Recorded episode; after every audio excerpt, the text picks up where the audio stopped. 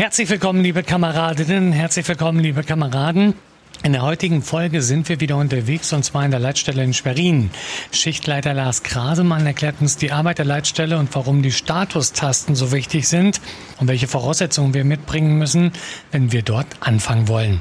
Es gibt auch wieder ein Gewinnspiel, diesmal ein Paket vom Chicago Fireshop.de, besteht aus einem Hoodie, einem T-Shirt und einer Tasse. Der große Online-Shop zum Chicago Fire Department und zur Serie Chicago Fire den kennt ihr bestimmt, entdeckt dort eine große Auswahl an über 450 einzigartigen und hochwertigen Produkten. Auch interessant übrigens für die Feuerwehren. Der Chicago Fire Shop kommt auch mit seinem Verkaufsstand zu eurer Veranstaltung, wie zum Beispiel Tag der offenen Tür, Blaulichttage oder Feuerwehrwettkämpfe und bietet dann eine große und tolle Auswahl für Groß und Klein. Anfragen für dieses und auch für nächstes Jahr könnt ihr über www.chicago-fire-shop.de stellen. Unsere Gewinnfrage in dieser Folge. Welchen Beruf hat Lars Krasemann aus der Leitstelle Schwerin? Also einfach Gewinnformular ausfüllen und damit ein bisschen Glück gewinnen. Übrigens, die Gewinner der letzten Folge, Thomas aus Tuto und Pascal aus Rena. Dann gibt es von der Feuerwehr Malchow eine neue Homepage. Schaut gerne mal vorbei www.feuerwehrmalchow.de. Das Amt Neuburg-Pöhl führt am 1. August-Wochenende das Zeltlager für den Amtsbereich in Blowarz durch. Thema dieses Jahr Berufsfeuerwehr. Die Freiwillige Feuerwehr Papendorf hat ein neues LF10 von Rosenbauer bekommen. Lange haben die Kameraden von Wehrführer Markus Maat auf das neue Fahrzeug gewartet und auch darum gekämpft. Und ich freue mich auch schon auf den nächsten Einsatz, liebe Kameraden, denn wir Kritzenmoor sind ja Nachbarn quasi vom Papendorf und werden uns dann das Ding mal ganz genau angucken und unter die Lupe nehmen. Die Feuerwehr Alte Fähr auf Rügen hat einen neuen MTW bekommen und die Feuerwehr Lüppendorf hat einen neuen Waldbrandbehälter für Löschwasser bekommen. Aber jetzt erstmal viel Spaß mit der neuen Folge. Wassermarsch, der Podcast für die Feuerwehren in Mecklenburg-Vorpommern.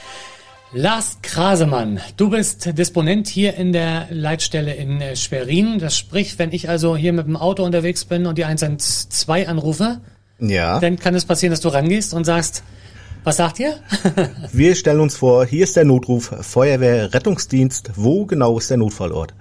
Und dann muss ich sagen, die, dann beantworte ich am besten die 5W-Fragen. Nicht ganz mehr. Die 5W-Fragen sind nicht mehr so ganz aktuell, sondern mehr oder weniger laut einer standardisierten Notrufabfrage stellen wir spezifische Fragen, die dann explizit für den Einsatzort, die Person und äh, das Geschehen mit dargestellt werden. Super. Jetzt Lars, du bist äh, natürlich auch Mitglied einer Freiwilligen Feuerwehr. Du bist nämlich der Wehrführer in der Freiwilligen Feuerwehr in Neukloster in Nordwestmecklenburg. Aber jetzt erstmal, wie bist du überhaupt in Richtung Feuerwehr gekommen? Fangen wir mal damit an. So ganz klassisch, äh, Jugendfeuerwehr und dann weiter? Oder wie war's bei nein, dir? nein, nein, nein, nein. Äh, das war ganz anders. Und zwar bin ich durch meine Frau zur Feuerwehr gekommen, weil dessen Eltern der Wehrführer der Freiwilligen Feuerwehr Neukloster war. Ah, du und hast eingeheiratet. mein, meine Eltern, also mein Vater war auch äh, Feuerwehrmann und eigentlich hat mich das nie tangiert. Aber wie ich meine Frau kennengelernt habe, 1996, äh, hat mich das nachher so weit tangiert, dass ich dann in die Freiwillige Feuerwehr eingetreten bin und äh, dann 1999 äh, den Entschluss gefasst habe, Berufsfeuerwehrmann zu werden. Mhm. Damals noch in der Berufsfeuerwehr in Wismar wo ich bis äh, 2009 dann tätig war mhm. und habe mich dann verändert und bin zur Berufsfeuerwehr nach Schwerin gewechselt und bin dann 2011 in die integrierte Leitstelle Westmecklenburg gewechselt. Ja. Ich glaube, ihr seid eine tolle Truppe auch in, in, in Neukloster, oder? Ja, sind wir. Also ich bin auch recht stolz auf meine äh, Feuerwehrmitglieder in, in Neukloster, aber nicht nur in Neukloster. Ich mache ja, bin ja nicht nur der Wehrführer in Neukloster, ich bin mhm. ja auch der Amtswehrführer für das Amt Neukloster Varin, wo wir neun Feuerwehren, für die ich mitverantwortlich bin. Und auch da ist das ist die Kameradschaft sehr gut äh, vorhanden und auch mhm. sehr gut gewachsen. Und wir arbeiten die Einsätze alle zusammen ab, so wie es sein soll. Mhm. Und nicht, dass man sagt, das ist mein Feuer, das ist dein Feuer. Nein, wir arbeiten sie Schön. zusammen ab. So soll es sein. Ähm, du hattest ja gerade gesagt, dass du quasi bei der Berufsfeuerwehr ja in Wismar dann angefangen hast. Vorher noch eine andere Berufsausbildung oder wie, wie ja. war so dein Werdegang? Also Damals war es noch so, dass ich ganz normal meine Schulausbildung genossen habe, habe einen Realschulabschluss gemacht, habe dann meine dreieinhalbjährige Ausbildung zum Gaswasserinstallateur gemacht, habe meinen Zivildienst abgeleistet. Merkt euch das, Gaswasserinstallateur. Ja. Vielleicht ja die unsere Gewinnfrage. dann in meinem Beruf gearbeitet habe und mich dann verändert habe. Rettungsdienst? Also, Rettungsdienst, auch äh, das war damals das Thema. In Wismar gab es auch noch den Rettungsdienst, der durch die Berufsfeuerwehr gemacht wurde. Und ich habe bis zum Wechsel äh, in die Leitstelle bin ich immer auch im Rettungsdienst gefahren. Also immer Wechselschichten, entweder Feuerwehr, Rettungsdienst, je nachdem, was der Dienstplan, wie man so eingeteilt wurde. Ja. Wie bist du jetzt in die Leitstelle gekommen? Also was sind noch die Voraussetzungen, sage ich mal, überhaupt in die Leitstelle zu kommen? In die Leitstelle bin ich ähm, gekommen gesundheitlich. Ich hatte einen Dienstunfall, habe mich beim Dienstsport verletzt, habe mich dann entschlossen, in die Leitstelle zu wechseln, weil das auch schon immer interessant war für mich. Habe dann nochmal eine Disponentenausbildung über das Einsatzleitprogramm gemacht und durch äh, Einarbeitung von älteren Kollegen bin ich so zu dem geworden, was ich jetzt bin. Mhm. Habe mich da auch weiter hochgearbeitet. Ich bin ja nicht nur Disponent, ich bin ja auch Schichtgruppenleiter. Einer. Mhm. Also ich bin verantwortlich für eine Schicht in der Leitstelle, die zwölf Stunden dauert. Und da bin ich dann verantwortlich für das Personal, was an den Tischen sitzt. Mhm. Also das heißt, äh, wer jetzt, sag ich mal, Interesse auch hat von unseren Hörern, die jetzt zum Beispiel in der Feuerwehr ja auch sind, in die Leitstelle äh, möchte, welche Voraussetzungen muss ich haben? Also, wenn ich richtig informiert bin, Feuerwehrmann, ich muss aber auch eine Rettungsdienstausbildung haben. Oder? Ja, das ist korrekt. Man sollte bei einer Berufsfeuerwehr arbeiten. Mhm. Nicht unbedingt zwingend notwendig, aber was zwingend notwendig ist, ist der Rettungsassistent, die Ausbildung zum Rettungsassistent. Und man sollte auch äh, feuerwehrtechnische Voraussetzungen mitbringen. Also wenn es auch in der freiwilligen Feuerwehr ist, ist es auch gut ohne Feuerwehrvoraussetzungen ist es nicht so gut in der Leitstelle zu arbeiten, weil man kann ja nie wissen, was für ein Notruf reingeht. Ja, man richtig. sieht ja nur die Telefonnummer, aber man weiß ja nie, ja. was einen da jetzt erwartet, sag ich jetzt mal. Und zumal bei der 112 möchte ich, ich möchte gar nicht wissen, da kommen wir nachher noch drauf, was bei euch alles landet hier. Ja. Ihr habt zwölf Stunden Schichten. Ja. Die gehen immer von sieben bis sieben von oder sieben bis neunzehn. sieben bis neunzehn Uhr. Wie kann ich mir so eine Schicht vorstellen? Also ja. wie, wie, wie läuft das ab? Man äh, übernimmt so 6.45 Uhr seinen Arbeitsplatz. Man macht mit der äh, mit dem alten Schichtgruppenleiter ein, eine Dienstübergabe mit der neuen Schicht. Da Wer kocht den Kaffee? Der läuft nebenbei. Ähm, also der alte Schichtgruppenleiter übergibt der neuen äh, mhm. Dienstgruppe besondere Einsätze, was was so passiert ist in der Schicht äh, davor, was an technischen Voraussetzungen noch oder ob, ob die Technik einwandfrei von, funktioniert und all so eine Sachen und besetzt dann die Tische. Man meldet sich kurz ab, einer nach dem anderen, so dass immer gewährleistet ist, dass Notrufe eingehen und bearbeitet werden. Wir können uns ja nicht alle zur gleichen Zeit abmelden. Dann würde ja der Notruf irgendwo wegfallen. Das darf nicht passieren. Und danach übernehmen wir dann die Schicht. Gut, jetzt kommt der Notruf rein. Nach welchen Kriterien werden dann die, die Einsatzkräfte alarmiert? Ja, wir sind gerade dabei. Äh, also ich sag mal so, die, aus, aus, Sicht der Feuerwehr jetzt immer, ja, warum wurden die jetzt alarmiert ja, und wir nicht? Das, äh, also äh, anhand der Abfrage, die man macht, äh, hat man ja A, den Ereignisort, mhm. wo das äh, geschehen ist.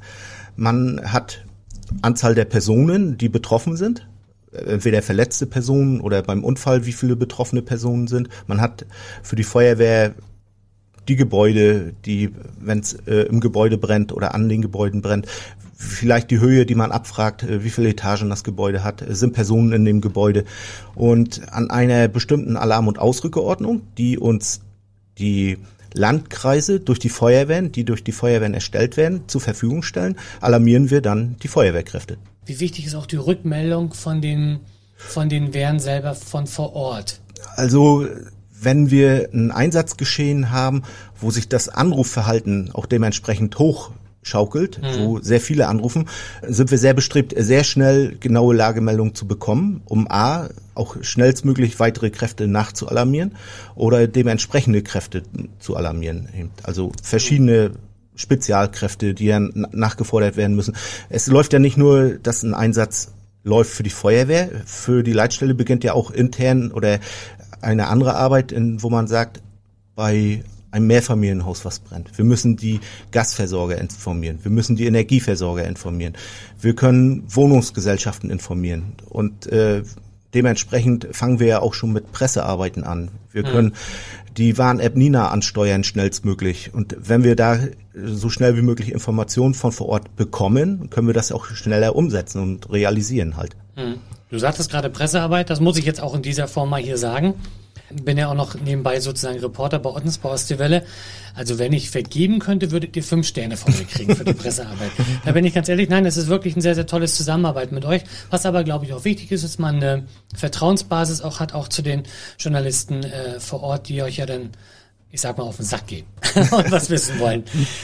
Lars, jetzt haben wir zum Beispiel bei Beutzenburg gibt es ein Tessin. Ja. Hier in, in der Region. Wir haben ein Tessin, äh, das liegt bei Brühl. Ja. Als Beispiel. Das sind nur zwei. Gut, jetzt kommt Rostock zum Beispiel auch noch dazu, aber jetzt nur in eurem Gebiet. Allein Tessin zweimal. Ich bin mir sicher, es gibt noch irgendwo eins äh, sogar. Wie haltet ihr das auseinander, wenn jetzt einer sagt, es brennt hier in Tessin? Und, da äh, müssen wir dann ganz speziell nachfragen. Wir sehen manchmal schon ähm, anhand der Handynummern, äh, die, manche Handyanbieter äh, verschicken so eine sogenannten AML-Daten. Da sehen wir die Koordinaten, wo er sich ungefähr befindet, die Person, die anruft. Oder wir können haben Zugriff, äh, dass wir in unserem System sehen, aus welchem Funkbereich er anruft. Da können wir auch schon die Orte damit zuordnen. Ansonsten sind wir gezwungen, eben, äh, wenn wir den Ort Tessin eingeben, als Beispiel mhm. sehen wir eben, wie viele Tessins es in unserem Einzugsbereich gibt und fragen dann explizit die Postleitzahl ab, beziehungsweise ist das das Tessin bei Beutzenburg oder ist das das Tessin bei Brühl? Und da gibt es ja ganz viele Ortschaften, die doppelt vergeben sind. Mhm. Allein in, Nord in unserem Bereich haben wir einen Neuhof, was wir siebenmal haben oder neunmal, glaube ich. Mhm. Na? Oder wahrscheinlich auch, wie du sagst, gerade mit der Ortung, zum Beispiel bei Vermissten, wenn die sich irgendwo im Wald verlaufen haben, anrufen, hallo, ich brauche Hilfe. Ja, dann könnt da, ihr mal kommen. das kommt ja auch immer wieder vor. Da gibt es spezielle Techniken, wo wir unterstützen können, sei es mit WhatsApp, dass wir uns den Standort schicken lassen können, äh, wo wir dann eine Nummer demjenigen mhm. zusenden und wo er uns dann über WhatsApp seinen Standort senden kann. Genauso gibt es ja diese drei W-Wörter, die wir mhm. eingeben können. Gibt es ja auch als App, wo man äh, sich dann in einem Quadrat befindet, den wir auch dann sehen, mhm. beziehungsweise wo wir wissen, da befindet sich die Person ungefähr. Cool, wichtig. Also das auch mal zu wissen. Guti, also wir werden gleich noch ein bisschen weitersprechen. Mich interessiert natürlich so, was bei euch wie für lustige Anrufe auch mal reingekommen sind oder äh, lustige äh, Sachen auch mal kommen oder noch auch viele, viele andere Sachen. Jetzt gibt's aber erstmal die Neuigkeiten aus den Feuerwehren hier in Mecklenburg-Vorpommern. Wassermarsch. Neues aus unseren Feuerwehren. Für die Jugendfeuerwehren aus unserem Land gibt es auf der Homepage des Landesfeuerwehrverbandes ein neues Anmeldeformular. Bei der Neugründung einer Jugendfeuerwehr genügt jetzt eine einfache Meldung. Die Geschäftsstelle des Landesverbandes kümmert sich um die Weiterleitung der Daten an den DJF und die HFUK. Zwei kleine Möchtegern-Künstler haben das Gerätehaus in Kroko-Schmaso beschmiert. Eine Mutter erkannte das Kunstwerk ihres Sohnes sofort und informierte den Wehrführer. Die Kinder haben das Gebäude gereinigt, auf eine Anzeige wurde verzichtet. Die 90 Kameraden der Feuerwehr Sundhagen bekommen neue Einsatzkleidung. Finanzielle Unterstützung dafür gab es jetzt aus dem Strategiefonds des Landes. Die Kameraden hoffen jetzt auf ein neues HLF und auch die Planung für ein neues Gerätehaus laufen bereits. Wassermarsch, der Podcast für die Feuerwehren in Mecklenburg-Vorpommern. So Lars, jetzt haben wir schon ganz viel über die Leitstelle hier Westmecklenburg gehört. Also sprich, ihr seid ja zuständig für den Landkreis Nordwestmecklenburg, Ludwigshaus-Parchim, Schwerin. Ich möchte mal behaupten, mit einem für das größte Gebiet. Auch wenn der Landkreis Mecklenburgische Seenplatte der größte ist in Mecklenburg-Vorpommern. Ja. Aber euer Gebiet ist größer. Ja, also unser, unser Leitstellenbereich äh, umfasst so circa 470.000 Einwohner. Oi, und haben eine Fläche von 7000 Quadratkilometern. Wobei man sagen muss, äh, aufgrund des Flächenlandes haben wir auch äh, so um die 50.000 Pendler, die jeden Tag rein und mhm. raus pendeln in unserem Gebiet. Und wir sind eigentlich recht groß, ja, von unserem Einzugsgebiet, was wir haben. Na, schön. Du sagtest gerade recht groß, das heißt, bei euch klingelt auch das Telefon ständig. Mit wie vielen Mitarbeitern seid ihr äh, an den äh, Plätzen dran und wie viele Anrufe kommen hier bei euch so am Tag an? Also wie viele Notrufe also gehen in der in einer Tagschicht von 7 bis 19 Uhr sind wir mit acht Mitarbeitern an den Plätzen und stehen acht äh, Disponentenplätze zur Verfügung, inklusive des Schichtgruppenleiters. Und äh, da sind wir auch äh, immer bemüht, diese acht Plätze zu besetzen. In der Nacht von äh, 19 bis 7 Uhr sind wir mit fünf Mitarbeitern an den Plätzen. Mhm. Also da fahren wir dann ist ja auch dem geschuldet, dass das, äh, das Anrufaufkommen äh, ja in der Nacht nicht so hoch ist wie am Tag. Ja. Also man hat ungefähr in einer Schicht, sag ich jetzt mal 24 Stunden Schicht, so an die 350 Einsätze abzuarbeiten, wobei die Notrufe dementsprechend aber höher sind. Man, es ist ja nicht jeder Notruf ist ein hm. Notruf, den man äh, jetzt, wo man was hinschickt. Es sind ja auch manchmal Verwähler, die sich verwählt haben, die ja. sogenannten Taschenhandys, die einfach in der Tasche losgehen und den Notruf wählen. Ja, man hört dann die Motorsäge im Hintergrund beim, beim Sägen. Ja, ja, auch das. Bestimmt auch andere Sachen. Bestimmt auch andere Sachen. Auch alles vorgekommen, ja. da Man sollte so. das Handy auch bei diesen Sachen nicht dabei haben. Ja, denn die 112. Ich habe das ganz oft auch, wenn ich mal mich so doll aufrege. Ich habe so eine, so eine Apple Watch hier und wenn ich mich da ganz doll aufrege, dann fragt sie Notruf wählen und wenn du dann nicht rechtzeitig Nein drückst, mhm. dann kann es sein, dass ich bei euch lande. Ja. Ähm, wie viele Anrufe habt ihr so ungefähr am Tag? Also wie viel kommen ihr so rein im Durchschnitt oder im Jahr vielleicht? Jetzt mal Im Jahr, Im Jahr kann ich das schwer sagen. Also ich ich schätze so im, am Tag kommen so an die äh, 500 bis 600 Anrufe rein, mhm. die wir so äh, bearbeiten. Wir machen ja nicht nur, dass wir den Notruf bearbeiten, wir machen den kassenärztlichen Notdienst, wo mhm. wir verweisen können. Wir machen Zahnarztbereitschaften, wir machen Fallwildlisten, die wir bearbeiten. Also ja. uns wird in unserem Bereich, wenn äh, die Tiere gemeldet, die angefahren wurden nach Wildunfällen, die wir dann weitergeben an die unteren Yachtbehörden in den Listen. All, das sind ja alles Aufgaben, die wir auch noch nebenbei mitmachen. Mhm. Also jede Menge, ja. jede Menge äh, zu tun. Gibt es denn aber auch, ähm, sage ich mal, Anrufe für euch, wo die gängige Sprache natürlich Deutsch ist? Ich gehe ja. davon aus, viele von euch können auch ein bisschen Englisch. Englisch ja. äh, ist mit äh, sicherlich auch Voraussetzung. Aber wie überwindet ihr Sprachbarrieren, wenn jetzt wirklich einer anruft, wo sie sagt, Scheiße? Unsere Telefonanlage kann in verschiedenen Sprachen arbeiten. Wenn wir mitkriegen, dass wir äh, fremdsprachige Anrufer haben, können wir sie fragen, speziell aus welchem Land sie kommen.